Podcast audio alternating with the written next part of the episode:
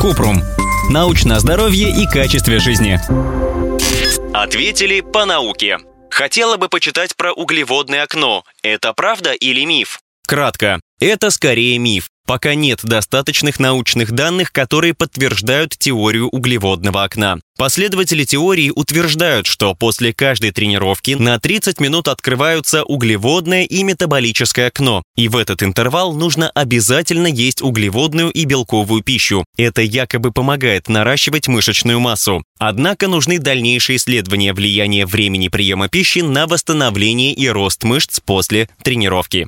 Подробно. Еда и напитки играют важную роль в эффективном восстановлении после тренировок, но строгой привязки к получасовому интервалу нет. Считается, что потребление углеводов после физических упражнений зависит от интенсивности и продолжительности тренировок. Если человек тренируется несколько раз в день, дополнительный источник углеводов и белка в течение часа после тренировки поможет восстановиться быстрее. Хороший выбор продуктов после тренировки – йогурты, фрукты, нежирное шоколадное молоко и крендели, смузи из нежирного молока и фруктов, индейка с цельнозерновым хлебом и овощами. Если тренировка бывает реже или есть больше времени на восстановление, можно выпить воду и поскорее поесть. Например, это может быть следующий прием пищи.